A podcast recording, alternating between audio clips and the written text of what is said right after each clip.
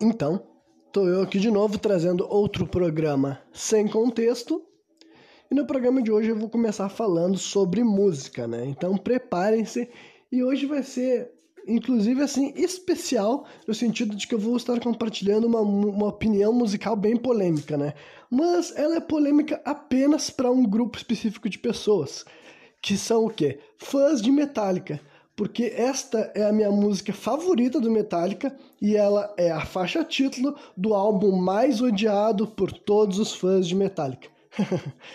e essa música, nossa, o mais legal de tudo é que tem muita coisa para falar em torno dela, não só sobre ela em si, musicalmente falando, então quem ainda não fugiu do programa, continue escutando porque vai ter várias coisas diferentes. Essa música tem coisas para falar dela pessoalmente para mim e também coisas que tem, dá para usar ela como exemplo até para entrar em assuntos mais amplos que envolvem vários pontos diferentes da sociedade da cultura, para algo que quem me escuta regularmente já sabe que eu costumo fazer com várias coisas, né?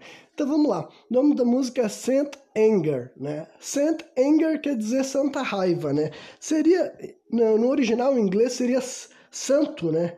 Santo raiva ou são, né? São, assim como fala São Paulo, pode se falar São Raiva, entendeu? Porque anger, né, ele trata na música como um, um ser masculino, se refere a ri. Só que na minha tradução eu vou traduzir como ela, por questões né, de que Santa Raiva a gente imagina uma mulher, né? Pelo menos assim, tipo, não imagina necessariamente uma mulher, mas uma figura feminina representando a raiva, né?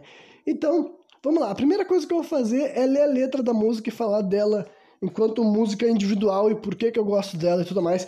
Depois eu vou daí entrar no, no, nesse assunto referente ao fato de que ela é uma música muito odiada, sabe? Os fãs de Metallica detestam esse álbum, o álbum Saint Anger de 2013 do Metallica é odiadíssimo e eu vou falar sobre tudo isso depois que eu ler a letra e compartilhar com vocês, então, é, a tradução, né? Então vamos lá. A música começa assim, ó. Em primeiro lugar, é uma música bem longa, ela tem mais de 7 minutos, o que é bem assim, padrão típico de, de Metallica, né? Geralmente eles têm algumas faixas por álbum, duas ou três músicas em cada um dos discos do Metallica que vão passar sendo sete minutos de duração, e essa daí, a Saint Anger, é uma delas.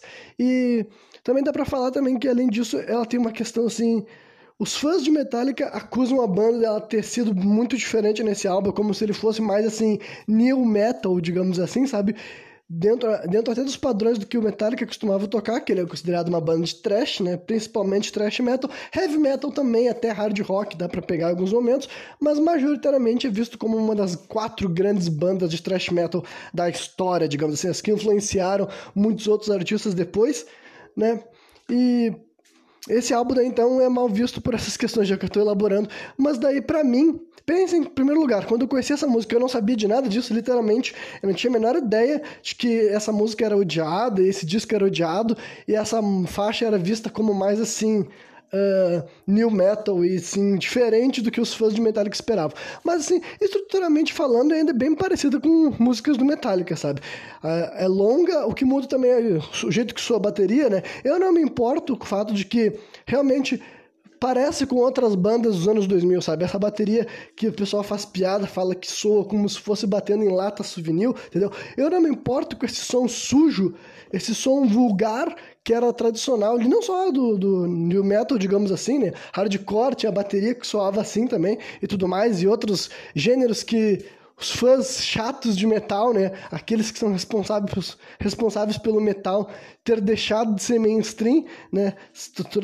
Renegaram a posição de metal ser famoso, é justamente as pessoas que não aceitavam formas diferentes de tocar essas músicas e tudo mais, né?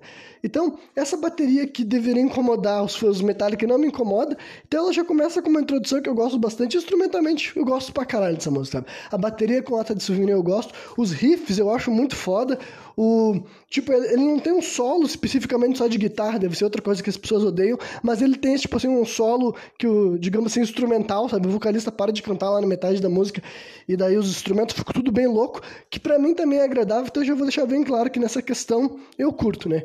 E, por fim, a segunda coisa, daí, antes de começar a tradução da letra, é falar sobre como ela é cantada. Eu, particularmente, uma das coisas que eu menos gosto de Metallica, já vou dar um spoiler do que vai ser dito lá adiante, eu não gosto de Metallica, entendeu?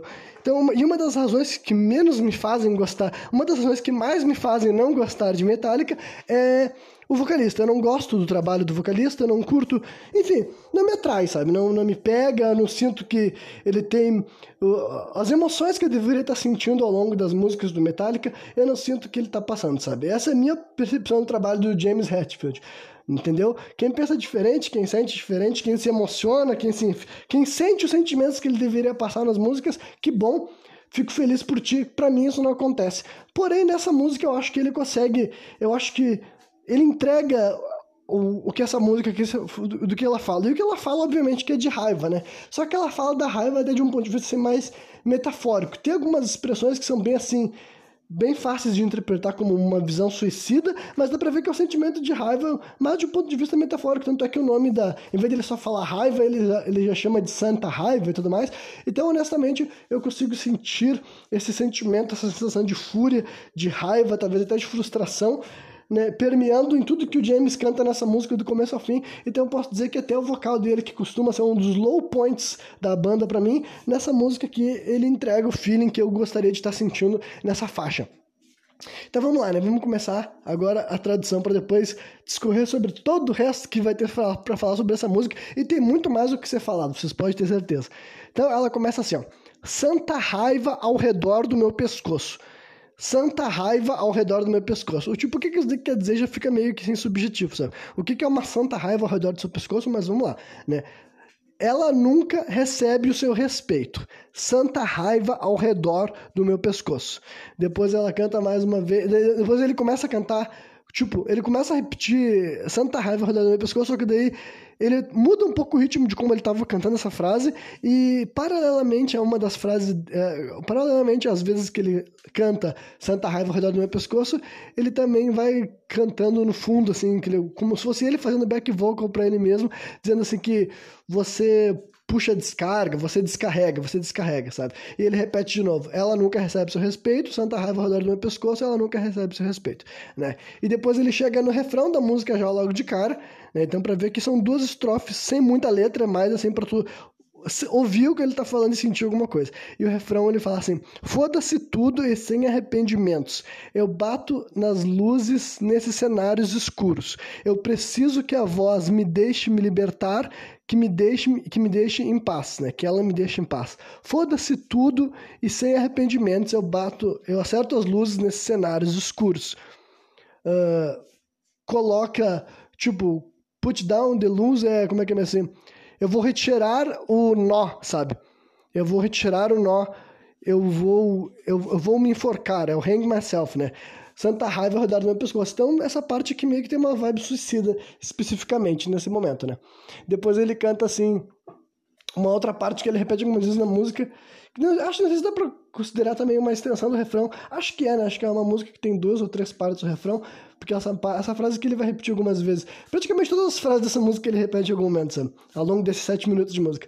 Depois ele fala assim: Eu sinto o meu mundo estremecer como um terremoto. É difícil de ver claramente. Isso sou eu? Será que isso é medo?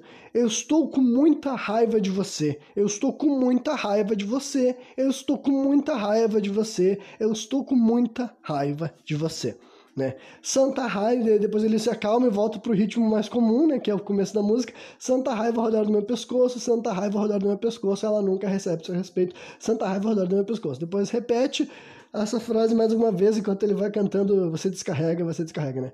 E vai pro refrão de novo, que eu vou ler, porque só mais uma vez pelo menos, né? Foda-se tudo e sem arrependimentos, eu acerto as luzes nesses cenários escuros. Eu preciso que a voz, eu preciso que uma voz me deixe, me, me me deixe em paz, que me deixe ser livre. Foda-se tudo sem arrependimentos, eu acerto as luzes, eu acerto as luzes nesses cenários escuros, retiro o nó e vou me enforcar, santa raiva rodar no meu pescoço.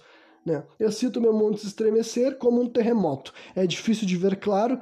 Isso sou eu. Será que isso é medo? Eu estou com muita raiva de você. Eu estou com muita raiva de você. Eu estou com muita raiva de você. Eu estou com muita raiva de você. Aí ele vai para o instrumental, aquele solo instrumental que eu falei, que não é um solo de guitarra, mas é um solo com todos os instrumentos, descendo uma pancadaria nos nossos ouvidos. E depois ele volta, assim, o James volta cantando essa parte, assim.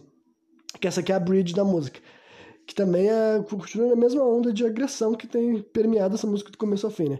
Ele fala assim: eu preciso que a minha raiva fique saudável. Eu preciso que a minha, eu preciso da minha raiva só para mim. Eu preciso que a minha raiva não me controle. É isso aí. Eu preciso que a minha raiva seja eu. Depois ele começa depois ele começa a cantar mais, repetir mais quatro vezes. E eu preciso libertar a minha raiva, e eu preciso libertar a minha raiva, eu preciso libertar a minha raiva, eu preciso libertar a minha raiva. E depois ele dá um berro daí, liberte, solte, né? Série free. Depois ele repete o refrão, que eu não vou ler, que eu já tinha lido algumas outras vezes e tudo mais, né? O refrão, as duas partes do refrão, né? A primeira do Foda-se tudo sem arrependimento, até a parte do terremoto, e depois ele termina repetindo oito vezes, eu estou com muita raiva de você, eu estou com muita raiva de você, e depois termina só um instrumental até o som uh, cessar, digamos assim, né? Então, essa é a música, né? Saint Anger, do disco Saint Anger, lançado em 2003 pelo Metallica, né? Então, é uma música assim, vamos começar então. Primeiro, a minha relação pessoal com ela, né? Eu já falei, tipo assim, que eu gosto de como ela soa, eu também gosto da letra de um ponto de vista realmente metafórico, sabe? Eu sempre fiquei intrigado, eu sempre entendi do que ela falava, porque realmente ela te passa um senti tipo, sentimento assim. Pra mim é uma música boa pra treinar na academia, tá ligado? É uma música boa pra, tipo, de fazer esforço físico, porque ele te descarrega energias assim dessa questão. Não que eu não possa ouvir ela sentada na minha casa, eu também consigo, sabe? É um bagulho normal. Eu posso estar no busão ouvindo uma bateção de lata e tá lá, calmo e sereno lá de fora. Isso daí é normal pra quem curte rock e metal. Mas o tipo de música que se tu for deixar a energia dela te contagiar, a energia dela é uma energia assim enérgica, sabe? Então, é uma música que como é que eu conheci ela, entendeu? Como eu falei, eu não sabia dessa carga, desse toda essa ideia que as pessoas tinham.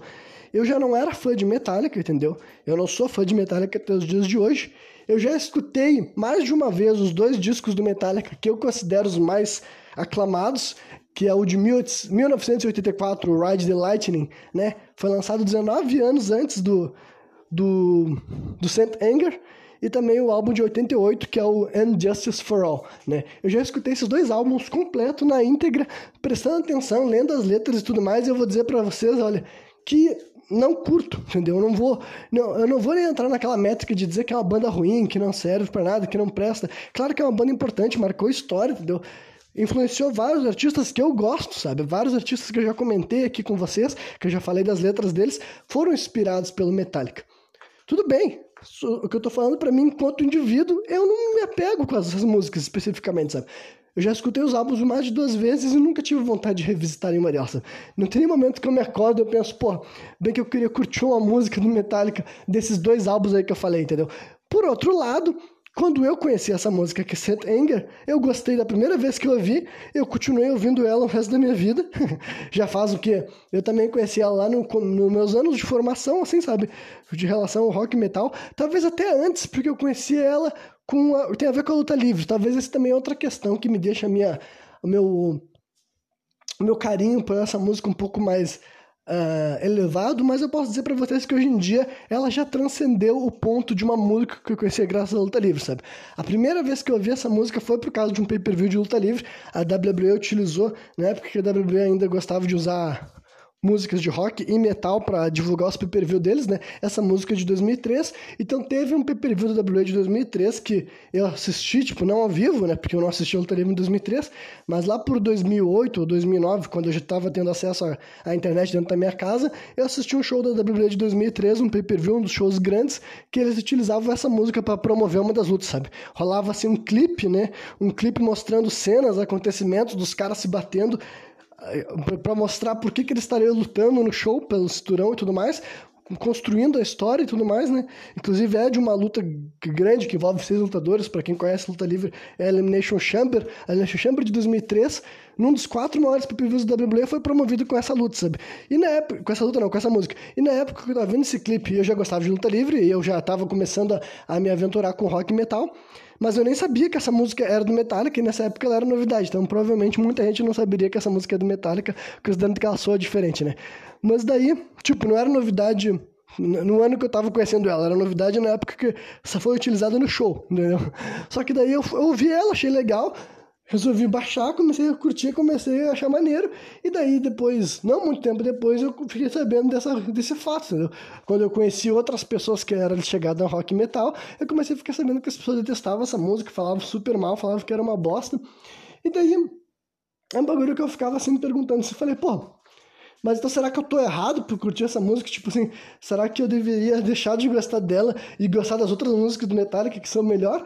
Só que daí no final dos contos eu cheguei à minha conclusão. Eu, como sempre, sendo uma pessoa altamente reflexiva que não me deixa influenciar por opinião alheia, eu cheguei à conclusão de que, não, quer saber, eu gosto mais dessa música, posso falar com todas as letras, posso falar com confiança, com segurança, entendeu? Hoje em dia já ouço essa música há mais de 10 anos, sabe? Já faz 12 ou 13 anos que eu ouço Saint Anger, e eu posso dizer para vocês, para mim, é a minha música favorita do Metallica, sabe? Muito melhor do que todas as músicas que eles fizeram antes dos anos 2000, entendeu? E eu não tô falando isso assim pra para brigar, para reclamar, para ofender. Eu sei que para maior parte da audiência isso não está sendo nada demais, mas vocês podem ter certeza que gente que é fã do Metallica, que está me ouvindo aqui, deve estar tá muito puto, sabe? Até porque eu nunca vi nem exceções, sabe? É real, eu nunca ouvi um fã do Metallica que é fã de tudo, inclusive uh, esse álbum, sabe? Eu nunca vi um fã do Metallica que fala, não, eu sou fã do Metallica, inclusive de Saint Anger. Todos os caras que se dizem fã do Metallica, gente que usa camiseta do Metallica, todos sem exceção odeiam esse álbum, sabe? Falam muito mal, falam que é uma bosta. E por esse ponto de vista, eu até acho que faz todo sentido que eu goste, não porque os outros não gostam e por isso eu tenho que gostar. Eu quero dizer que, tipo assim, se eu não gosto daquilo que as pessoas dizem ser o, o, lado bom do Metallica, sabe? Se eu não acho legal, eu não acho interessante, não me diverte, não me distrai, não me entretém, as músicas que o Metallica lançou nos anos 80, que os fãs consideram as músicas mais incríveis da carreira deles, sabe? Para mim faz bastante sentido que, se eu não gosto disso daí, o álbum que as pessoas menos gostam seja aquele que, para mim, tem alguma coisa ali que me atrai, que me agrada, que eu acho interessante, sabe? Então, esse é o tipo de coisa, assim, que eu me acostumei, sabe, com essa, com essa ideia. Ao longo dos anos eu fui entendendo, quanto mais eu vi outras pessoas falando que detestavam, cada vez que caía Saint Anger no aleatório no meu computador, eu ouço a música e falei, pô, será que eu tô errado o resto do mundo tá certo? Daí eu ouvi a música e falei, não, cara, essa música é muito foda. foda-se, foda-se a opinião dos outros, justamente porque eu sei que isso aqui é algo completamente subjetivo, entendeu? Eu sei que música, gosto musical é aquela coisa que tu pode com toda certeza, cara, tu tem toda a liberdade para ter os teus gostos e admirar, apreciar as tuas músicas, as melodias que tu acha interessante pelas tuas razões, pelos teus motivos, entendeu?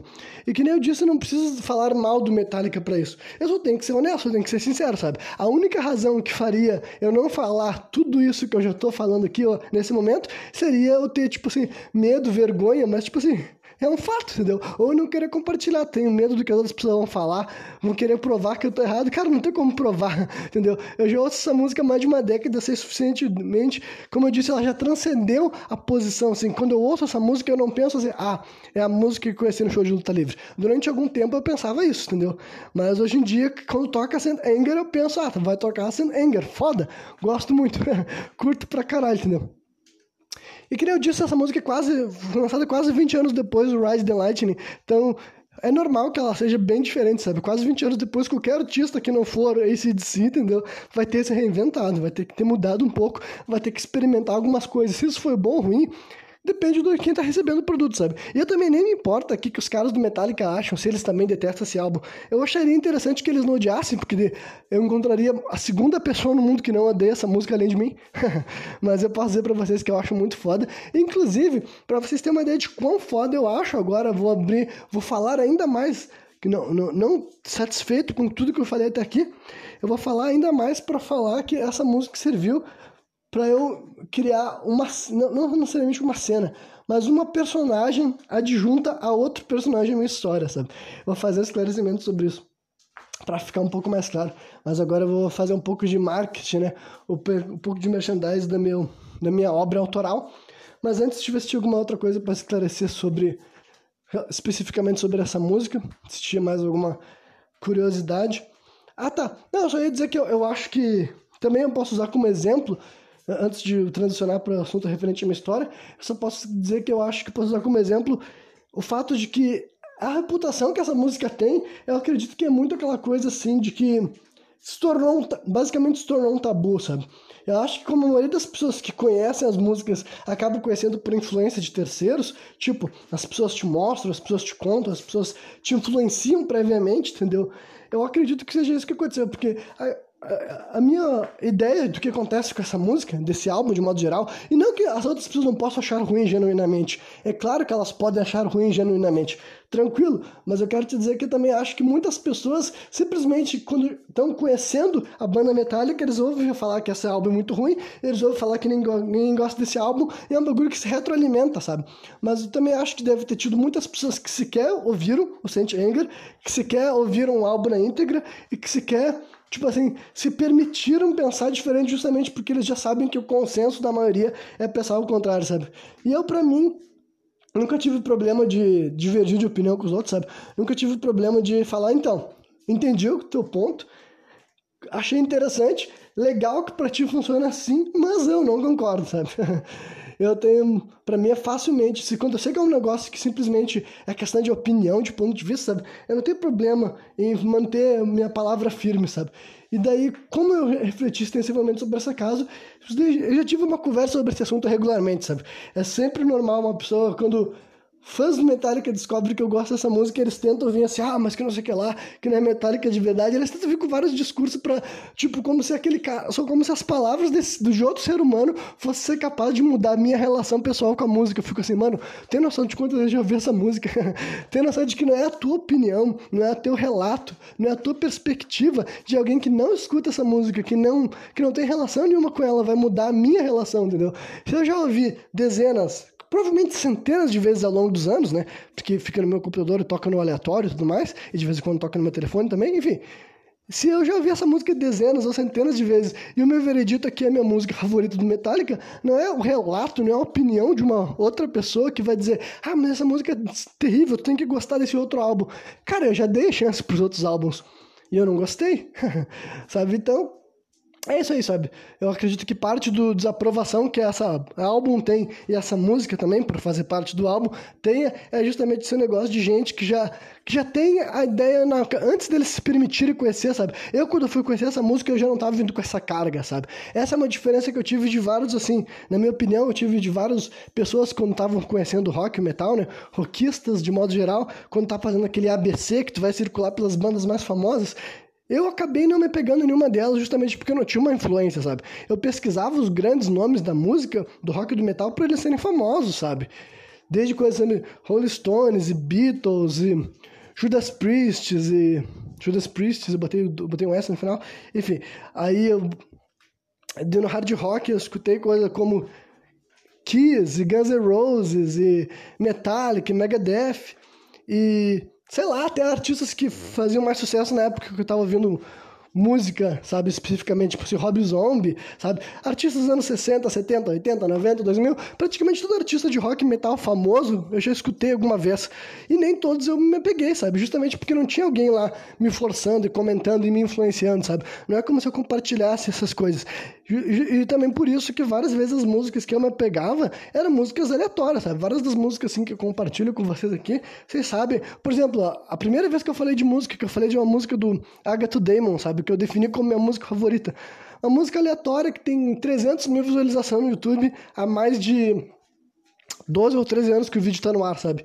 E eu não tô falando isso só pra, ah, pra ser edgy, pra ser diferente. É pra realmente expressar uma relação que eu tenho com aquela música, sabe? Eu conheço há muito tempo, eu ouço há muito tempo, ainda me, me mexe, ainda me, me tipo assim, me, não digo que me emociona, mas quer dizer que me atinge nos pontos assim, de satisfação no meu cérebro que eu penso, caralho, que música foda, sabe? Que música pica.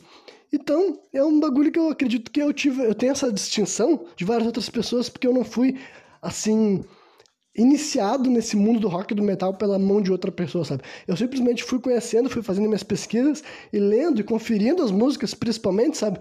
E não, não, não é como se tivesse alguém me dando uma perspectiva daquilo. Eu botava para rodar as músicas que eu gostava, eu revisitava as músicas que eu não gostava, eu excluía da minha vida e fui elaborando meu próprio gosto, meu próprio roteiro, sabe? Independentemente do que os outros achavam e tudo mais. Então foi assim, entendeu? Mas agora, feito esse esclarecimento também sobre essa questão da, dessa anger, que influência que ela teve para mim na minha história? Só para quem não se esquecer, né? Para quem já se esqueceu, eu sou autor de literatura fantástica, né? Atualmente você pode comprar meu primeiro e o meu segundo livro através dos meus, né, para comprar em versão e-book, né? Através do Facebook tu pode buscar por Lágrimas Negras do Submundo, a página que tem lá é minha, pertence a mim. Lá tem um link que vai te levar para adquirir o meu primeiro e meu segundo livro do mesmo universo, da mesma franquia, ou também através do meu Instagram, se vocês botarem @rcpautor, tem um link lá na descrição da minha bio. E lá vocês podem também estar adquirindo os meus dois primeiros livros em formato de e-book. Né? Então vamos lá. Após esse pequeno merchan, essa, essa minha obra ela é uma obra de fantasia sombria, né? como eu já falei várias e várias vezes. E daí, tendo esse caráter assim, de personagens sobrenaturais, uma outra coisa que ela traz, uma outra coisa que ela incorpora, são os elementais. O que são os elementais? Recapitulando muito brevemente, né? No universo do meu livro aconteceu um procedimento chamado o Elo. Os demônios fizeram com que o inferno e a terra se ligassem, né? O submundo e a terra, para ser mais exato. E daí, quando isso aconteceu, o mundo espiritual, o plano astral, se aproximou do mundo terreno também. E daí era praticamente assim, um mecanismo de defesa embutido por Deus, ou como ele é chamado no meu universo, Gadu, grande arquiteto do universo, né? a força criadora. Ele tinha esse mecanismo de defesa caso os demônios conseguissem fazer aquilo que eles conseguiram, que é ter acesso à Terra.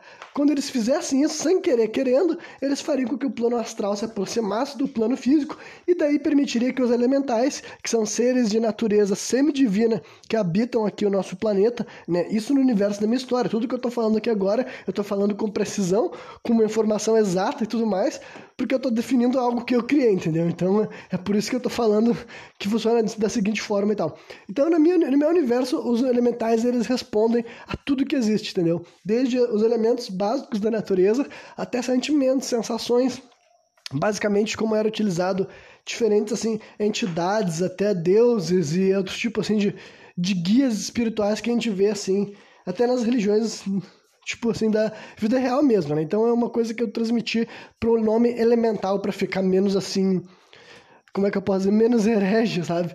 Algo mais neutro, né? Então, os elementais, eles se aproximaram da Terra, eles estão mais próximos dos seres humanos e fazendo isso eles podem permitir que alguns seres humanos tornem-se elementalistas. O que, que são elementalistas? São seres humanos com capacidades mágicas, entendeu? Graças ao elemental que se aproximou deles, agora eles podem fazer coisas que eu e tu não podemos, além de possuir capacidades físicas assim uh, elevadas, né? Super força, super resistência, super velocidade, essas coisas básicas, digamos assim. Só que além disso, eles também possuem poderes específicos relacionados ao elemental que está fornecendo esse suporte a eles, tá ligado?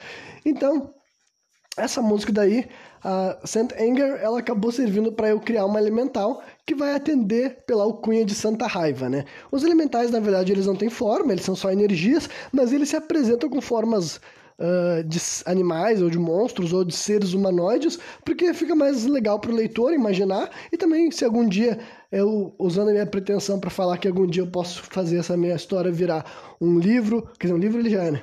Mas assim, um mangá, uma animação, um filme, esse tipo de coisa, entendeu? Aí já teria uma representação para os elementais e não ficaria só no campo assim das uh, da, do abstrato, né? Mas eu também tinha, tipo, até para obra literária já era o objetivo de eu dar um relato sobre como eles se parecem, para os leitores poderem criar essas imagens e tudo mais, né?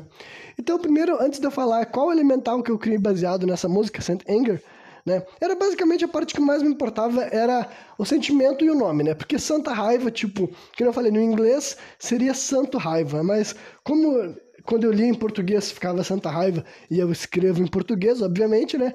Eu pensava, não, mas Santa Raiva vai ficar mais legal se for um elemental que com uma aparência feminina, sabe? E que responde ao que? Ao sentimento da raiva, entendeu? Tem que ser isso daí.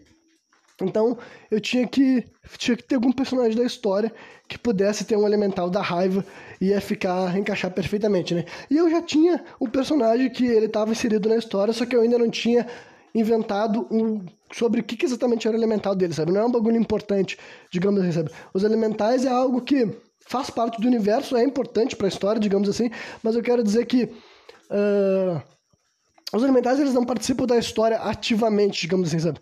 Eles aparecem mais assim no campo assim das ideias, dos debates, das conversas. O protagonista em si, que ele tem uma relação mais profunda com o elemental dele que funciona como um guia, digamos assim, sabe? Essa mas essa relação que cada um dos outros personagens também deve ter com esses elementais, ele não fica enxergando, né? Já que a história é narrada em primeira pessoa. Mas enfim, então agora vamos falar então primeiro do personagem, porque eu gosto de falar, eu gosto de uh, elaborar, vender um pouco das ideias que tem nas minhas histórias, porque quem sabe isso né, convence parte da minha audiência a conferir a minha obra literária. E esse personagem daí, ele foi colocado já desde o meu primeiro livro, e ele foi colocado na história também para ser um daqueles personagens que eu me permitiria fazer algo diferente, né? Assim como vários dos personagens que eu já trouxe aqui exemplos, como, como quando eu falei sobre o Rei Rubro, eu falei sobre o personagem aquele rapaz que é acompanhado pelo demônio dragão, acho que foi recentemente, inclusive, no Sem Contexto 121, acho, sei lá, faz pouco tempo, ou quando eu falei sobre o personagem que é o Lazarus, que é o híbrido entre lobisomem e vampiro, que é quando são esses personagens que eu estou fazendo fora da métrica que eu mesmo estabeleço, né? Esse personagem, ele, por quê? Porque ele ia ser colocado no primeiro livro e ele ia sendo aqueles personagens que é considerados, assim, que tem um poder, assim, apelão, sabe? De forma simples, de forma popular, vocês vão entender facilmente do que eu tô falando. Que é quando tu vê, assim, aparece um personagem na história e tu vê que ele ele tem um, um poder meio pateta, um poder meio desbalanceado, que faz com que ele esteja, assim, um ou dois ou três níveis acima dos outros personagens da história, os concorrentes, ali, o resto do elenco, digamos assim, né? E esse personagem daí, ele foi o primeiro que eu coloquei na história com esse caráter, entendeu? Quer dizer, acho que ele aparece depois do Rei Rubro. É, então ele é o segundo, na verdade, né? Porque o Rei Rubro apareceu ainda antes dele, né? Mas esse personagem daí, ele também era um ser humano normal, antes de rolar o elo, sabe? Ele não. Ele tem, tipo. Todo o background dele eu ainda não revelei, então eu não vou revelar aqui agora, sabe? Eu, enquanto autor, já tenho uma ideia de, sobre quem esse cara era, o que, que ele fez e quais são os objetivos deles, o que, que ele tá tramando, digamos assim, sabe? Mas então, por enquanto, eu só vou compartilhar o conceito dele, que é o que é apresentado nos dois primeiros livros, basicamente, sabe? Já é um pouco de spoiler, porque isso aqui é o tipo de coisa que o leitor não teria qualquer informação, mas eu preciso vender meu peixe, tá ligado? Se eu não falar sobre os elementos é, da narrativa que são interessantes, ou pelo menos assim, intrigantes, é difícil as pessoas quererem conhecer a obra, né?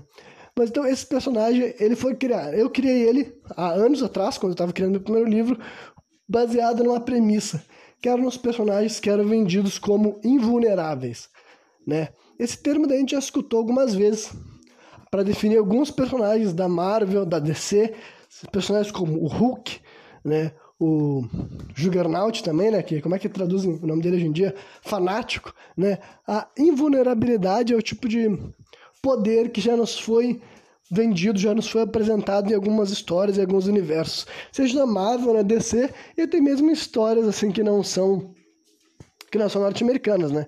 Histórias assim até de animes também, tem personagens assim nesse estilo, que o poder deles basicamente é simplesmente uma força física e uma resistência absurda, sabe? Descomunal. Eles estão no meio de um universo que os outros personagens podem lançar vários poderes, têm várias capacidades diferentes. Eles não fazem nada disso, eles só batem, pulam e gritam, mas isso daí é o suficiente para eles serem muito, muito desbalanceados pelo simples fato de que tu bate, bate, bate, acerta, acerta, acerta e nada acontece com esses cornos, né?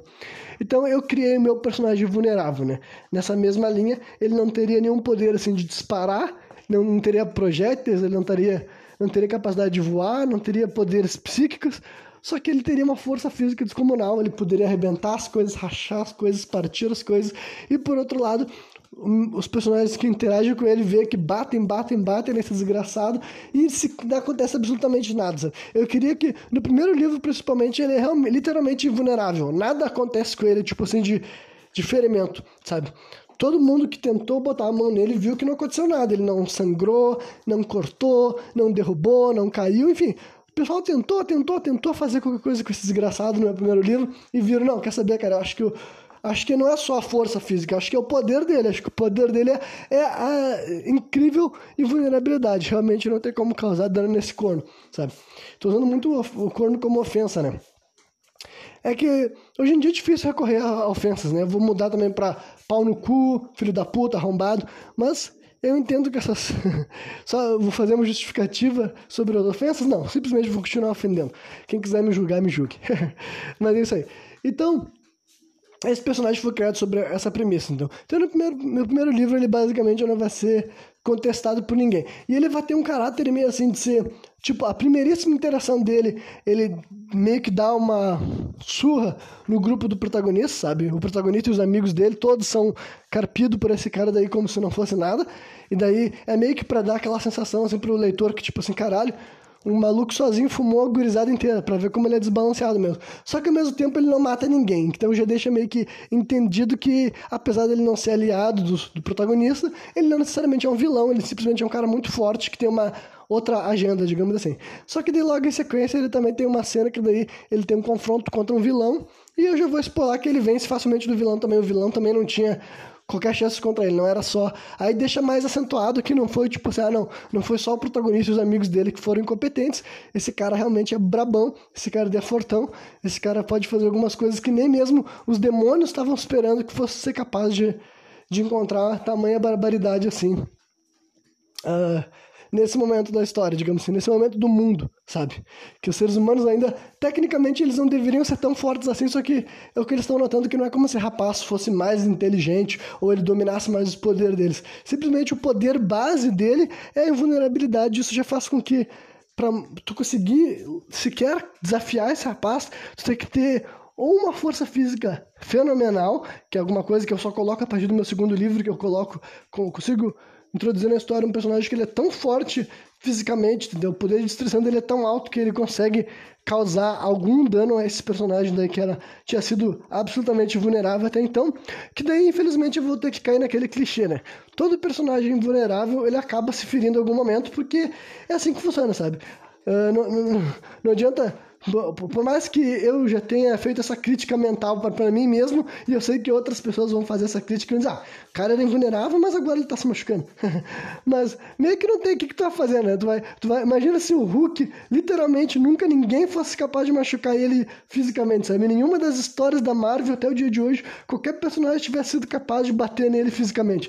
Se ele fosse literalmente vulnerável, né? Seria muito mais difícil, ele seria ainda mais apelão do que ele já é, sabe? Mesma coisa com o meu personagem, né? Só que daí eu já deixo bem claro que é só uma casta de personagem específico que tem força destrutiva o suficiente para fazer isso.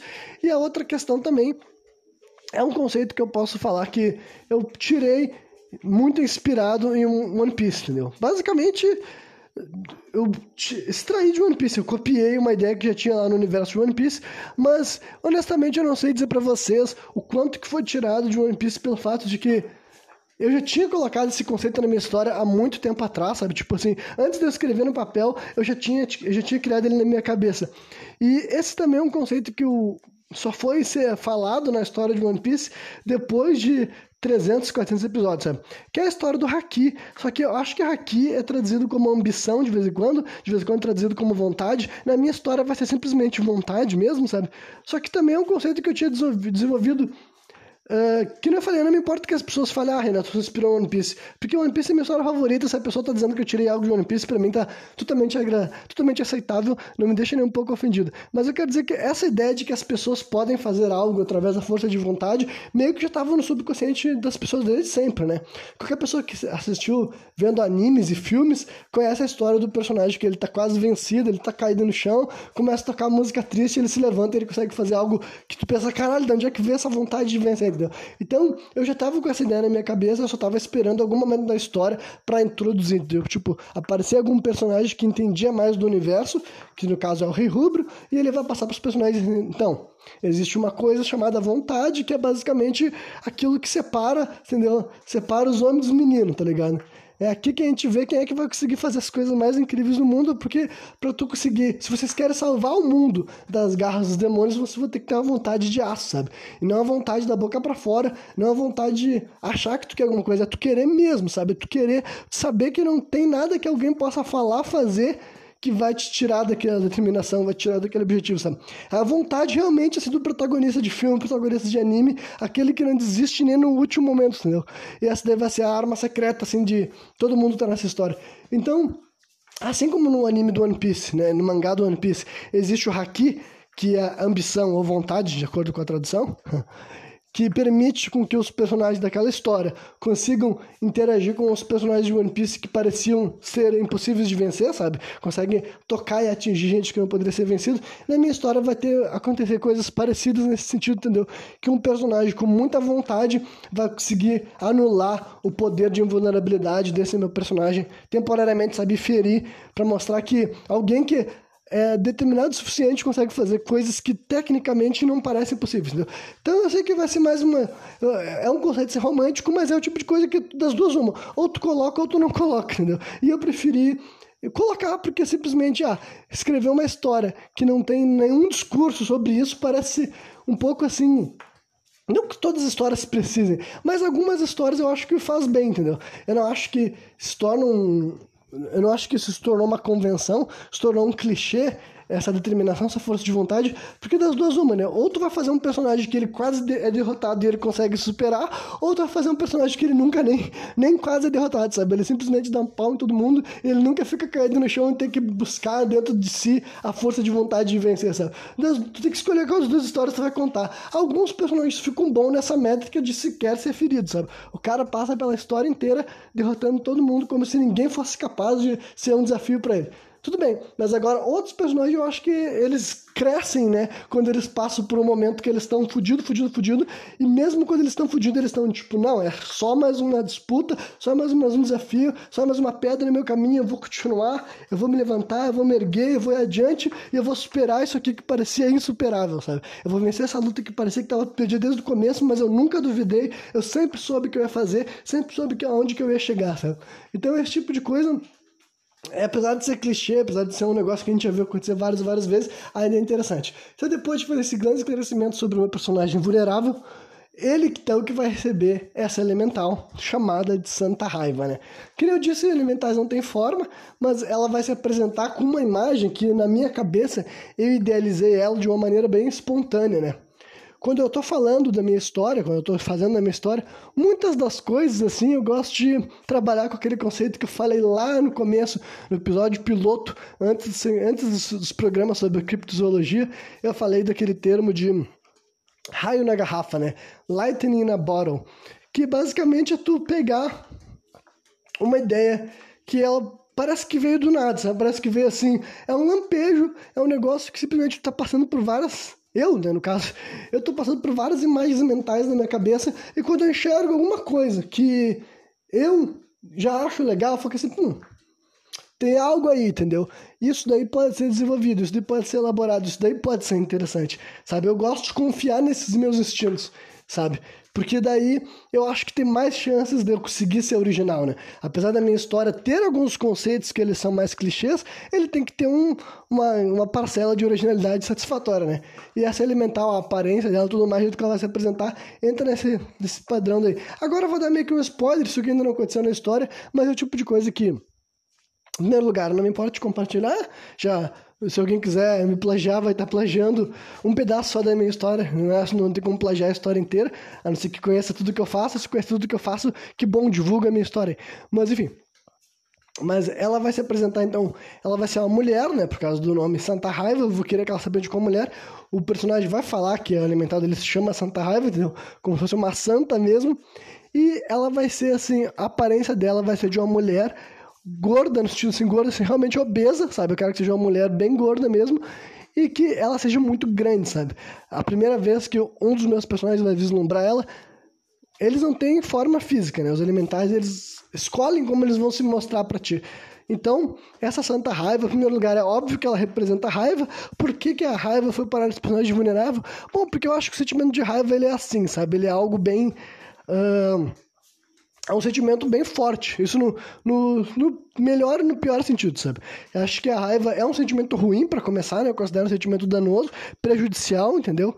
Porém, ele é um, sentimento potente, sabe? Ele consome outros sentimentos. Ele consome sentimentos bons, sentimentos ruins, entendeu? Então, eu acredito que a, a raiva é um sentimento humano que se enquadra bastante nesse sentido, assim, de invulnerabilidade, sabe? Porque ele realmente é um bagulho difícil de parar, difícil de conter e difícil de matar, difícil de destruir, sabe? Então a Santa Raiva vai ser isso daí, é a representação da raiva, ela acompanha esse rapaz invulnerável, entendeu? que na história ele nem parece tão furioso assim, justamente porque ele tá mudando os hábitos dele, tipo assim. Ele era um ser humano mais raivoso antes de começar o fim do mundo. Porque agora que começou o fim do mundo, ele é invulnerável. E quando tu é invulnerável, meio que tu fica mais tranquilo, sabe? Tu fica mais relaxado. É difícil tu viver com os nervos à flor da pele quando ninguém te machuca, né? Só que claro que ao longo da história ele vai começar a achar personagens que vão ferir ele. E isso vai levar ele pouco a pouco a abraçar cada vez mais a santa raiva que abraça ele, sabe? Mas no começo da história ele, ele é bem assim, tranquilo porque ele tá, tipo, ele tá vivendo algumas semanas no fim do mundo e ele já viu que no fim do mundo todo mundo que ele encontra não tá no mesmo nível dele, sabe? Isso vai fazer com que ele adquira uma arrogância, uma soberba, uma tranquilidade também, uma tranquilidade que apenas um homem que não pode ser ferido poderia ter. E depois disso, ao longo do tempo que ele vai começar a cair desse pedestal, que ele vai encontrar os personagens que vão assim. Uh, como posso dizer assim? Vão tornar ele humilde, entendeu? Através de superarem ele na força, na força física ou na força da vontade. Isso vai fazer com que ele volte a sentir os sentimentos de raiva que ele tinha antes dele se tornar um ser humano invulnerável, né? Então a Santa Raiva ela vai ser uma mulher gorda obesa e ela vai ser gigantesca, imensa. Tanto é que a primeira vez que um dos personagens vai, vai vislumbrar a forma dela vai ser atrás desse cara e ele vai ficar tipo assim, que até agora ninguém ainda botou os olhos nela, sabe? Porque ela ainda não escolheu se mostrar, ela não precisa.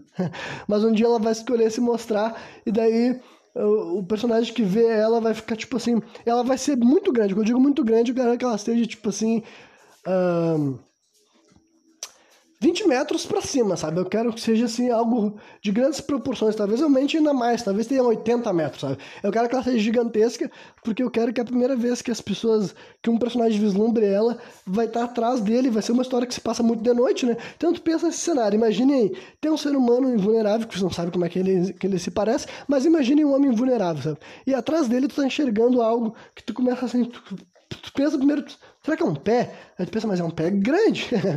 o pé grande não é o Bigfoot, não, não é o Sasquatch. Simplesmente um pé enorme. Aí tu começa a percorrer aquele corpo e tu fala assim, mas caralho, é um, é um pé de um ser humano, só que tu começa a olhar pra cima e tu vai vendo que tu não começa a chegar ao fim, tu começa a ver aquela forma, que por isso que eu falei que, que seja uma mulher gorda obesa, porque eu acho que um gigante uma, uma mulher gigante obesa vai ser uma imagem mais interessante do que se fosse uma mulher magra, sabe? Acho que pra, pra ideia que eu quero passar, essa imagem vai ser melhor. Aí ela vai, tu vai ver aquele corpo, ela vai estar nua, porque ela é tão grande que não precisa, tipo assim, não precisa ter roupa, sabe? Não é como se as pessoas fossem conseguir enxergar muita coisa no corpo dela, sabe? Ela vai ser simplesmente uma forma humana, humanoide gigantesca, tipo assim, com 20 metros para cima, que quando tu olhar lá pro alto, assim, tu vai ver um, talvez um olho, sabe? Os cabelos dela meio que jogado por todo o corpo, até a altura assim dos seios, mais ou menos, sabe? E tu vai ver um olho dela assim e tal, tu vai ficar puta que pariu, sabe? O personagem, quando ele estiver enxergando isso, ele vai sentir um arrepio na espinha, ele vai dizer, caralho, é essa daí a, a, a mulher que acompanha, né? Como eu disse, alimentar não tem forma, ele não tem gênero, sabe? É simplesmente a forma que ela quis se apresentar, sabe? Ela quis, ah, me chama de Santa Raiva e me enxerga como uma mulher obesa imensa, gigantesca, sabe? De enormes proporções, entendeu? Por que que vai ser assim? Que eu disse, é um bagulho que foi muito espontâneo, sabe? Na hora que eu tava criando aquela personagem chamada Santa Raiva, eu procurei qual personagem que poderia ser acompanhado por um elemental chamado assim, esse personagem vulnerável pareceu uma boa escolha e quando eu comecei a imaginar que forma que eu queria dar para ela essa ideia deu essa imagem mental de uma mulher nessas formas que eu falei sabe nua obesa, enorme, gigantesca, sabe? Tipo assim, numa cena que ela vai estar tá, assim, ela vai estar tá acima dos prédios da volta dela, sabe? Tu ver assim, meu Deus do céu, esse bicho é gigante. É realmente, olhando, ela nem parece ser humano. Ela só, para, ela só é identificada como ser humanoide pelo fato de que ela não tem nenhum traço diferente de mim, de ti. A única coisa que é diferente é as proporções dela, né? Realmente é gigantesca.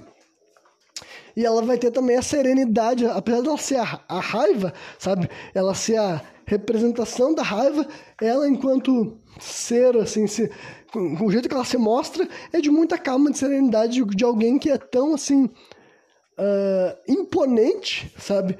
De alguém que é tão... Tu não consegue mover ela do lugar, tu não consegue ferir ela, tu não consegue machucar, que apesar dela ser a raiva, ela não vai ter a, o aspecto que as pessoas poderiam ter, sabe? De alguém que tá com gritando e correndo, pulando e saltando. Ela simplesmente fica parada ali, existindo sabe, insuperável, imensurável, inoxerável, né? E agora, para finalizar esse programa, bem, somando a leitura da letra mais as explicações a respeito de por que, que era, ela é uma escolha interessante, e mais toda essa, toda essa uh, jornada mental que eu fiz com vocês para explicar quando que ela foi encaixada na minha história, né? Então eu essa outra razão para deixar bem claro que essa música nunca vai desaparecer assim da minha galeria de músicas, digamos assim. Sempre que eu escrever essa personagem na minha história, sempre que eu ler a palavra Santa Raiva, sempre que eu pensar nisso, eu vou me lembrar da minha história, lembrando da minha história, eu vou lembrar dessa música, então eu estou ligado pra, com ela para todo sempre, né? E daí para não sair muito assim como agora falta o que eu pretendo falar só por mais uns 20, 25 minutos no máximo, e eu também não posso entrar num tema muito abrangente, eu vou falar algumas coisas relacionadas assim, à música que eu já tinha separado para comentar em alguns em alguns momentos, algumas ocasiões, e acho que eu vou misturar os dois assuntos mesmo num só, porque acho que faz sentido fazer, né? Em primeiro lugar, eu vou comentar assim um pouco Aí sem, tipo, isso aqui agora sem uma pesquisa que eu tenha feito por agora, sabe? Não é assim um, um TCC, sabe? Não é um argumento que eu quero convencer as pessoas uh, firmemente do que eu tô falando, mas é só sobre. Eu, eu já refleti muito sobre a famosa frase assim, do rock está morto, entendeu? E eu já pensei assim sobre essa ideia. Eu, enquanto fã de rock metal, já pensei bastante sobre isso, sobre como é que aconteceu do rock se tornar um fenômeno mainstream e por que aconteceu do rock deixar de ser um fenômeno mainstream, entendeu?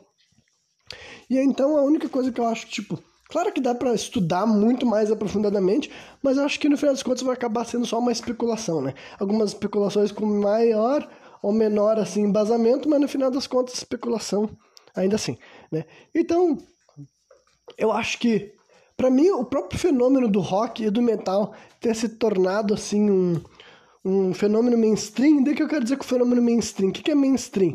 Mainstream é um termo que quer dizer fluxo principal. Ah, mas Renan, por que, que tu fala esse termo em inglês mainstream em vez de falar fluxo principal? Porque ninguém fala fluxo principal aqui no Brasil. Quando que vocês já viram alguém falar assim, ah, esse aqui é o jornal o jornal principal, o jornal que é o fluxo principal. Essa representa a mídia que é o fluxo principal. Não tem essa expressão. Em compensação, quando você está lendo artigos em inglês, pesquisando, tem um termo específico que eles usam para falar sobre aquilo que está em voga, aquilo que está em alta, aquilo que é o comum, que é o normal, aquilo que é o que vai sair, sabe? O que, que são as coisas mainstream? O cinema mainstream é o cinema hollywoodiano, o cinema que jogam na tua cara, esfregam na tua cara, falam: olha só, conheça esses filmes, tu precisa conhecer esses filmes, senão tu não é um ser humano legítimo, sabe? E todo o resto que não faz parte do cinema hollywoodiano dá pra te chamar de cinema independente ou cinema regional, tu fala de acordo com o país que ele tá produzindo, entendeu? Mas não se torna mainstream. E mainstream quer dizer que é melhor, quer dizer que é pior. Eu não acho que seja assim, entendeu? Eu já falei aqui que para mim não é os números, não é a venda, não é o sucesso de algo que define algo como bom. Então, mainstream, para mim, não é necessariamente ofensa nem nem assim, não é algo bom nem ruim, entendeu? É simplesmente reconhecendo que aquela coisa é o que está mais assim na boca do povo, digamos, sabe? É o, é o que a música pop é, é o que o funk é, entendeu? São os gêneros mainstream, até o rap também, hoje em dia o rap é mainstream também, aqui no Brasil principalmente, sabe? Então, assim como também dentro dos próprios gêneros tem as versões mainstream, não, sabe? Assim como tem o funk mainstream, tem uma versão de funk que é mais nichada, que é mais independente, que tem menos exposição. Rap, mesma coisa, sabe? E o rock e o metal também, sabe? Não é porque existiam as bandas mainstream que não existiam muitas e muitas e muitas músicas ditas como underground também, sabe? Esse termo era muito normal. Porque as pessoas falavam, ah, essa banda é underground, o que é a banda underground? Pô, conhecida, entendeu? Que só toca numa cena local, só é conhecido no país dela, na região dela, no bairro dela, e olhe lá os vídeos com pouco acesso, é isso, né? Tem gente que naturalmente gosta mais de um, gosta mais do que o outro, entendeu? Tem gente que vira cara um, vira da cara pro outro. Assim como tem gente que acha que algo ser mainstream obrigatoriamente quer dizer que é bom, tipo, ah não, se isso aqui faz sucesso, é óbvio que é a melhor coisa já feita, não tem como questionar, não tem como algo fazer sucesso se não ser bom. Eu discordo dessa premissa, entendeu? Para mim, sucesso não é comprovação de qualidade ou não, sabe? Não é assim que funciona, assim como não ter sucesso não quer dizer que algo seja ruim, sabe? Eu não acho que é justo dizer para todos os músicos, todos os escritores, todos os pintores, enfim, todos os artistas de modo geral que não conseguiram ser famosos, que não se tornaram mainstream, tu dizer que todo artista que não saiu dessa posição, ele era ruim, ele era incompetente, para mim, para começar, é desonesto e também é uma mentira, sabe? Simplesmente é uma mentira. As coisas que fazem sucesso tem muito mais a ver assim com marketing, sabe? Tem muito mais a ver com o famoso estar no lugar certo na hora certa, ou então realmente entender de como criar tendências, sabe? E daí, por que, que eu falei toda essa explicação? É para falar sobre que eu não acredito que o rock deveria ter sido mainstream, sabe? Eu não acho que fazia assim parte da estrutura quando idealizaram o gênero, sabe? Não que tenham idealizado, é difícil saber quando que nasce, sabe? Quando que estão criando algo. Mesma coisa com metal, sabe? Rock e metal eles se separaram muito cedo, digamos assim, sabe? Desde a década de 60 já tem bandas que eram consideradas assim os, a base do metal, que depois se tornaria mais fortemente nos anos 70, que daí nasceria de vez com heavy metal e tudo mais, né? Mas foi justamente nessa época, década de 60 e 70, que começou a rolar uma ruptura entre o rock mainstream, o rock que seria assim amplamente aceito, amplamente divulgado, amplamente distribuído, protagonizaria shows com muita gente, com muita presença, sabe? Ia nascer eventos como Rock in Rio, por exemplo, né? E várias versões gringas também desse tipo de evento que ia juntar milhões de pessoas para conhecer o trabalho de um artista. O exemplo clássico que dá pra falar disso, tipo assim, esse DC, entendeu? Que até onde eu sei ainda é o segundo artista que mais vendeu disco, atrás apenas do Michael Jackson. Na minha opinião, não é como se tivesse sido assim a ideia, não é que nem o pop, que até como o nome já sugere, pop popular, já dá pra ver que é um produto que o objetivo do pop sempre foi estar em evidência. E não que não existam artistas pop underground, também tem. Também tem artista pop que ele quer ser diferente, ele quer inovar, ele quer trazer coisas. Enfim, ele não tá menos preocupado com aquilo que tá dando certo e ele vai simplesmente fazer o que ele quiser fazer e foda-se, é o que vai ser o que vai rolar, tá ligado?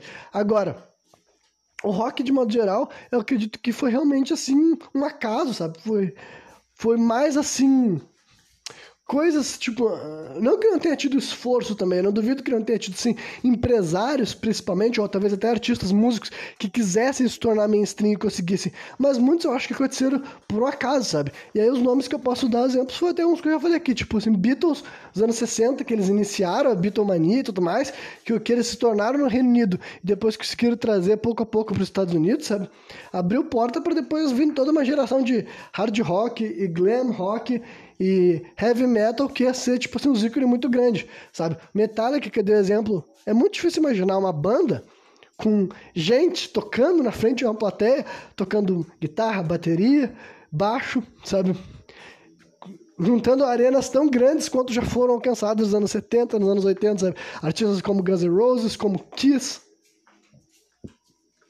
Esses artistas que foram, né, o ACDC, que eu já falei, né? Esses daí que foram os nomes, assim, Black Sabbath, Ozzy Osbourne separado do Black Sabbath também, sabe? Esses artistas que simplesmente conseguiram mover legiões, entendeu? Simplesmente conseguiam disputar, dentro daquele contexto, naquela época, esses artistas poderiam disputar Poderiam não, eles com, com certeza disputavam alcance, dinheiro e espaço na rádio com artistas do pop, o que é um bagulho assim Hoje em dia é inimaginável, sabe? Realmente é muito difícil tu imaginar qualquer artista de rock metal, até as bandas que já são famosas estabelecidas, sabe? Claro que algumas dessas daí podem escapar desse negócio, realmente, né? Não tô querendo dizer que ah, nenhum, rock, nenhum cara do rock ou do metal tem esse mesmo alcance. Até porque eu deixei bem claro que não é, para mim isso não é ser bom ou ser ruim, sabe? Mas eu quero dizer que, de modo geral, a indústria deixou de ser sinônimo de muito acesso, de muito, sabe? Deixou de ser sinônimo de mainstream uma história que até onde eu sei é muito ligada com essa pauta de mainstream underground é a do Nirvana, é a do Kurt Cobain, entendeu? O Kurt Cobain, claro que a situação dele, da morte dele, envolve dependência de drogas, envolve, provavelmente envolve depressão, dificilmente alguém que estava vivendo a vida que ele estava vivendo não, é, não estava depressivo, com certeza envolve isso. Mas gente que andava com ele, que falava com ele, dizia que uma coisa que perturbava ele muito nessa época era justamente esse sucesso mainstream que ele não esperava, ele não queria e ele não entendia e ele simplesmente não soube lidar, sabe? Ele tava Tipo, o Kurt Cobain, provavelmente, se ele não tivesse morrido tão jovem, ele ia ser um daqueles artistas que a gente, as pessoas iam falar assim, ah, você lembra do Kurt Cobain, cara do Nirvana? É, ficou louco, sabe? Ficou louco, saiu dos palcos, sabe? Provavelmente, se ele tivesse passado por isso, se ele tivesse passado pela essa maturação, porque até onde eu sei ele morreu com 27 anos, não, mais jovem do que eu, então se ele tivesse passado por esse processo de surto, que ele já estava surtando, sabe? Só que antes de sair do surto, ele já veio a morrer. E já era muito, até onde eu sei, era muito sobre isso, entendeu? Ele nunca quis ser tão famoso quanto ele foi, nunca quis ganhar tanto dinheiro, e aquilo lá também incomodava ele, porque uh, eu não sou também um fã de Nirvana, sabe? É uma banda que eu conheci na época que eu tava conhecendo rock metal, mas não tem nenhuma música deles que eu uso regularmente e tudo mais. Mas é uma, é uma, banda que foi super importante, marcou a época e tudo mais, justamente porque ela fez sucesso mainstream, sabe? Era ali nos anos 90, depois que as pessoas estavam falando assim, ah, então, uh, hard rock não é mais a mesma coisa, heavy metal não é mais a mesma coisa, mas esse negócio de grunge, cara, esse negócio de grunge vai ser o novo rock do futuro, sabe? O novo rock de sucesso. E a verdade é que o Nirvana tava sendo, tinha tudo para ser, assim, um, des, um, dos, um dos maiores nomes, assim, no sentido uh, de vendas mesmo, sabe? De alcance. Ia ser um artista do rock e do metal que ia ser grande, grande, grande, grande. Só que foi cortado logo cedo, entendeu? Justamente porque o, nunca foi o objetivo do cara. Ele nunca falou assim, ah, eu quero estar tá na. Quero estar tá na MTV ali e arrecadando milhões e milhões de views e ganhando milhões e milhões de dólares, sabe? Nunca foi, o cara só queria fazer as músicas dele, tocar nos botecos sujos e no final eles estavam dominando o mundo, sabe? Então esse daí é um exemplo também de coisa assim que essa ideia do famoso e do não famoso, eu realmente acho que muitos dos artistas do rock e do metal não pretendiam isso. Por outro lado, outros que eu acho que são simplesmente assim, gente querendo dinheiro, sabe? Acredito que tem muito Há muitos artistas, ainda mais artistas que não se reinventam, sabe? Os artistas que ficam na mesma lógica, acredito que eles estão ali pela grana, eles sabem muito bem que, tipo assim, ah, não, se eu lançar uma música nova vão reclamar, então eu vou lançar a mesma música de sempre, cantar a mesma música de sempre, porque é o que dá dinheiro, é o que as pessoas gostam, é o que dá aprovação, e é só isso que tá me importando aqui, não é a minha vida artística, tá ligado? O que eu quero é a prata. Ou, quem sabe, em algum momento foi a vida artística, mas a vida artística do cara importou nos primeiros 5 anos de carreira e os outros 35 é só por causa do dinheiro, sabe? Então, tem muitas essas questões pessoais, né? E também, mas daí chegou anos 2000, o rock ainda tinha possibilidade de ter, uh, como posso dizer assim, sucesso mainstream, sabe? Foi aos últimos anos que eu acho que surgiram bandas. Aí quando eu digo bandas, eu quero falar bandas realmente naquela métrica que eu descrevi ali. Vocalista, guitarrista, baixista, sabe, baterista, essas estruturas assim, ao vivo, as pessoas cantando e tocando na frente das pessoas, sabe? Foi a última época que começou a surgir novas bandas assim, final dos anos 90, começo dos anos 2000, que encheu essas grandes arenas. E eu sei que tem vários festivais que são grandes, assim, tipo assim, festival que consegue botar 20, 30, 40 mil tocando várias bandas no meio, entendeu? Aí também é outros 500, é outro negócio que pode rolar também e tal sabe? Eu não tô dizendo que rock não tem nenhum alcance, mas agora, poder dizer que um artista individualmente pode competir, sabe? Qual artista do rock e do metal de hoje em dia, em 2022, que pode competir individualmente em questão de números, de acesso, que um Lil Nas X, por exemplo? Sabe? Não há, simplesmente não há. Dizer que tem um artista contemporâneo nessa métrica que faça as coisas, não tem, sabe? E em parte também eu acho que o que, o que matou, o que foi tirando o rock do cenário mainstream, foi justamente a resistência de uma parte do, do, que deveria ser o público aquele produto, sabe? Eu vou dar um exemplo assim, de um artista que um dia eu vou falar de algumas músicas dele, que é o Limp Bizkit, sabe? O Limp Bizkit ele entra perfeitamente nessa história. Ele era um artista do quê? Do new metal ou também do rap metal, se vocês que, quiser falar assim, sabe? Era uma geração que estava vindo no final dos anos 90, começo dos anos 2000, queria misturar rock metal com rap, com rima, sabe? A gente viu acontecer bastante no Linkin Park, por exemplo. E o Limp Bizkit, assim como o Linkin Park, também dá pra dizer como uma das últimas bandas que conseguiu esse grande sucesso, assim, esses grandes números também, sabe? Mas o Limp Bizkit conseguia lotar umas arenas fodidas no começo dos anos 2000. Só que quem é que mais reclamava do sucesso desses caras era o próprio pessoal do rock e do metal que não aceitava, que não toleravam essas mudanças, sabe? Era o próprio pessoal do rock e do metal que queria que fosse a mesma coisa que tinha sido dos anos 70, nos anos 80, e tudo que era novo eles reclamavam, sabe? O new metal era uma bosta, sabe? Algumas das bandas conseguiram prosperar mesmo, sabe? Tipo Slipknot, Slipknot dá pra entrar na mesma linha, sabe? Outra banda dos anos 90, rock, metal, gritaria, máscara, umas coisas assim desse tipo. New Metal também, principalmente no começo era mais New Metal do que qualquer outra coisa. Depois disso ele foi se tornando mais até mainstream, entendeu?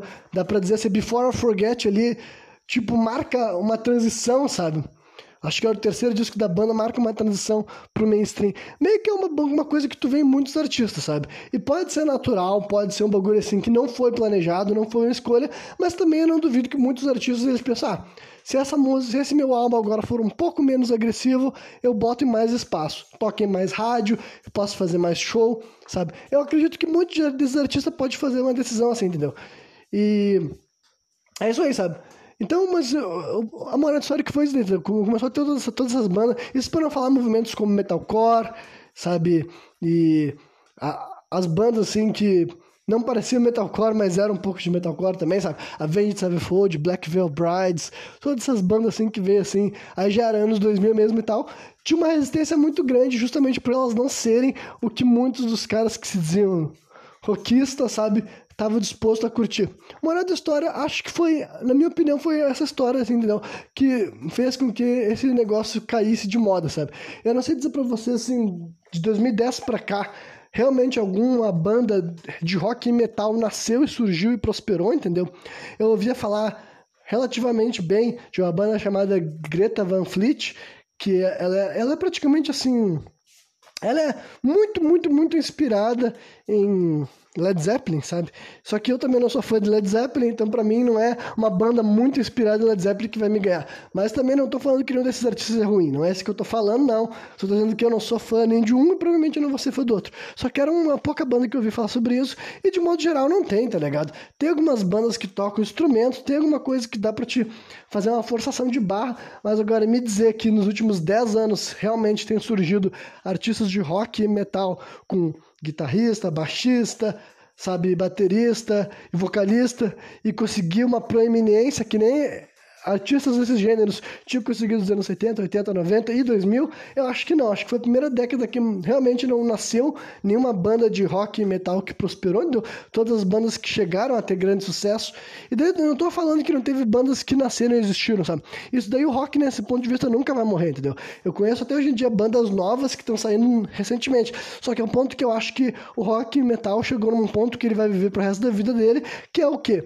É do indie, é do underground, é isso aí, sabe? Eu acho que aquilo ali que a gente testemunhou décadas atrás realmente vai ficar no passado, sabe? É muito difícil para eu enxergar o jeito que o mundo é hoje em dia, sabe?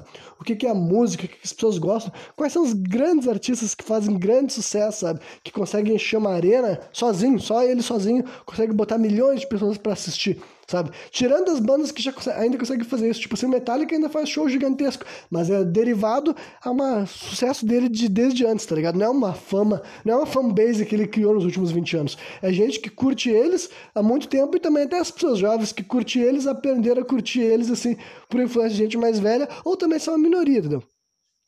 Mas agora, dizer que uma banda surgiu nova de 2010 pra cá, tocando instrumento na frente das pessoas e fazendo show de rock, de metal, e conseguiu competir com esses artistas virando mainstream e tirar espaço de outros artistas, olha, eu não vi isso acontecer, acho que não tem acontecido mesmo, sabe? Mas é, porra, pior que quanto mais eu tô falando, acho que tem mais coisa para falar, sabe? Isso aqui era para ser breve, era para ser um encerramento. Tinha uma outra parte do assunto ainda para falar sobre o que, que a música vai se tornar. Só que eu acho que então talvez eu guarde essa outra parte para começar o próximo programa sem contexto, talvez, sabe? Deixar os dois assim interligados. Mas, é, eu vou concluir nesse lance só do, do rockismo ter matado o rockismo, sabe? Eu acho que foi isso mesmo que aconteceu, sabe? Eu acho que os próprios fãs dos gêneros começaram a apresentar muita resistência, começaram a complicar muito, e daí os caras falaram: ah, quer saber se esses caras estão achando ruim? Vamos simplesmente nos virar para outros gêneros que estão dispostos a obter o sucesso mainstream. Foda-se esse pessoal daí, tá? Foda-se e desapareça, né? Mas eu não acho que desapareceu e nunca vai desaparecer, sabe? Honestamente, eu acho que sempre vai existir gente tocando instrumentos assim, guitarra, bateria, baixo, sempre vai ter gente que vai admirar, sempre tem gente que vai te apreciar. Deve ter gente de hoje em dia, nascendo hoje em dia, que daqui a 10, 15 anos vai conhecer música dos anos 60, 70, 80 e vai se apaixonar, sabe? Assim como eu também gosto de músicas que foram compostas antes de eu nascer, por exemplo, sabe? Então, acho que não vai ser isso que vai ser impeditivo. O ponto é que não acho que vai voltar a ser o mainstream, tá ligado? Eu acho que talvez realmente esse carro tenha passado. Provavelmente, se o rock e o metal continuar existindo, continuar existindo bandas, bandas novas surgirem, sabe, e conseguirem lançar discos, ou não necessariamente discos, talvez até a moda do disco tenha morrido de vez mesmo, mas uma, um artista consegue fazer uma carreira musical tocando músicas autorais, sabe? Ele vende as músicas dele no Spotify, ele faz shows ao vivo, e ele é um artista de rock e metal, talvez com novos gêneros ainda que vão surgir. Eu realmente acho que essas coisas podem acontecer. Agora, se vai voltar a ser tão grande quanto já foi, sabe? Que um artista de rock ou metal vai conseguir competir pau a pau com os grandes nomes do pop, os grandes nomes do, do trap, do rap. É, eu não consigo ver se isso vai acontecer, não, sabe? Na minha opinião, eu ficaria chocadíssimo, eu ficaria muito surpreso se daqui a cinco anos, por exemplo, existisse algum artista nessas métricas, assim, sabe, que eu dei aqui, de ser quatro ou cinco integrantes tocando instrumentos reais ao vivo, sabe? Se vai ter grito ou não vai ter grito, não importa, sabe? Se o vocal vai ser limpo ou não, se vai ser mulher ou homem cantando, se vai ser cantado em inglês ou outro idioma, tudo isso daí pode ser qualquer coisa. Mas agora, pelo menos ter assim, guitarra, baixo, bateria, vocal, tudo ao vivo, tudo sendo tocado assim, entendeu? Na frente das pessoas, sabe? Se algo nessa linha, com músicas autorais, no caso também, Pode ter outros elementos, pode ser new metal também, tá ligado?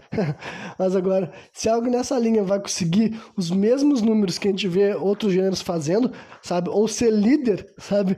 Que nem eu falei que esse ser o segundo artista que mais vendeu atrás apenas do Michael Jackson, é bem difícil imaginar essas coisas assim se se repetindo, sabe? Outro artista que se identifique nesse gênero, chegue, faça tanto sucesso, chegue tão alto, e talvez seja o melhor, sabe? Talvez seja gêneros que o que eles foram para fazer realmente não foi feito para ser, tipo assim, receber um grande palco, sabe? Eu acredito que o, o ponto mais alto do rock, o ponto mais alto do metal é esse fator de ser transgressor, sabe? De falar coisas que talvez não sejam muito bem recebidas pela maioria e tudo mais. Então, talvez o cenário ideal e o artista ideal do rock e do metal, ele tem que ser mais nessa linha, sabe?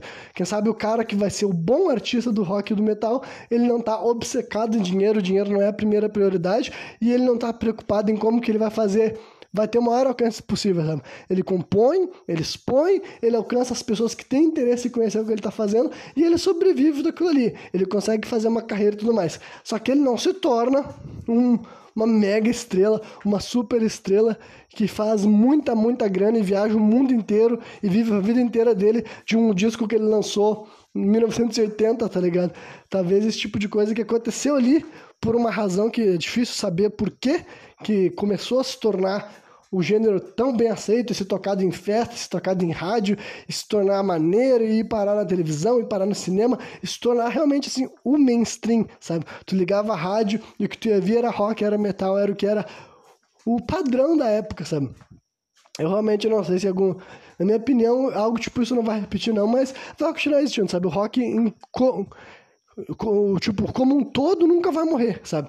E daí, todo o resto que eu tenho para falar, vou te falar no outro programa, porque eu vou fazer uma análise, eu vou sair do rock do metal, vou falar da música como um todo, sabe? Falar sobre o passado da música, o presente da música, o futuro da música, mais uma vez esse papo assim, mais assim, especulação, sabe? O que que eu acho, o que que eu já vi acontecendo, o que que eu acho que vai acontecer, quais são as minhas esperanças, quais são as coisas que eu temo.